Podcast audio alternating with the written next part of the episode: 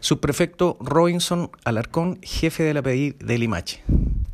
Detectives del equipo MT0 de la PDI de Limache, luego de una ardua investigación basada en el análisis criminal y la inteligencia policial, lograron la detención de tres personas, dos mujeres y un hombre, quienes se dedican a la venta de droga en la población Orval en la comuna de Limache.